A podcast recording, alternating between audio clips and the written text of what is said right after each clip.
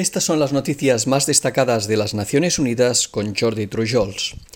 La Organización Mundial de la Salud llamó este miércoles a los países que planean una dosis de refuerzo de la vacuna contra el COVID-19 a posponer tal estrategia al menos hasta fines de septiembre con el propósito de que las inmunizaciones lleguen a un mínimo del 10% de la población de cada país del mundo para la misma fecha. El director general de esa agencia, el doctor Tedros, afirmó entender la preocupación de los gobiernos por proteger a su población, pero indicó que no podemos aceptar que los países que ya han usado la mayor parte del suministro mundial de vacunas contra el COVID-19 sigan administrando más dosis mientras que las personas más vulnerables del planeta siguen desprotegidas. Tedros contrastó las altas tasas de vacunación en los países más ricos con las naciones de renta baja que tienen un promedio de inmunización de solo 1,5% de su población. Asimismo, aseveró que el liderazgo del G20 será determinante en el curso que tome la pandemia, puesto que los países que lo integran son mayores productores, consumidores y donantes de vacunas COVID-19. Por esta razón, insistió en la necesidad de que esas naciones den prioridad al mecanismo COVAX para que la inmunización alcance con urgencia a la población más vulnerable de las naciones que no tienen acceso a las vacunas.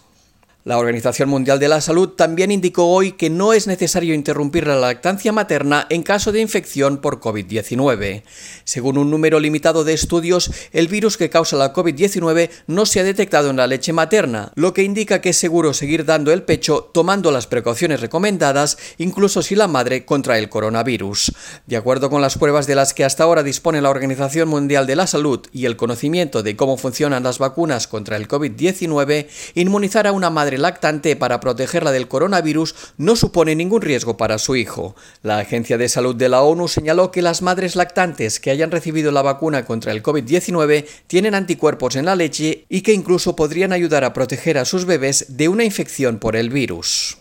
Y siguiendo con noticias relacionadas con la COVID-19, la OMS indicó que el número de nuevos casos semanales de coronavirus sigue creciendo.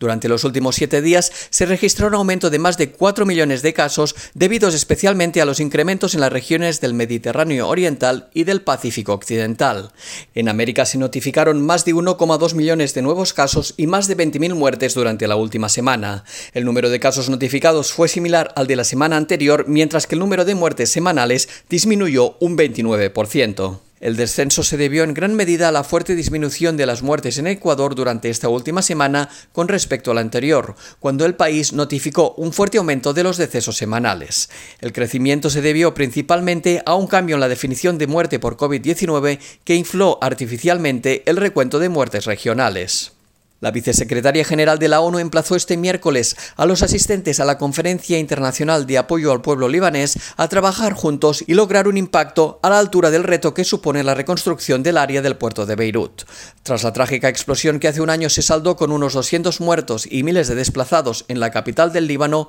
Amina Mohamed destacó que la ayuda es necesaria para sentar las bases de una recuperación a más largo plazo cimentada en la Agenda 2030 para el Desarrollo Sostenible.